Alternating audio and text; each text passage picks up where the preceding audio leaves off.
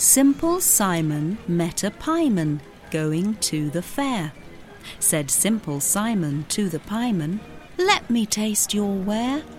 Said the pieman to Simple Simon, Show me first your penny.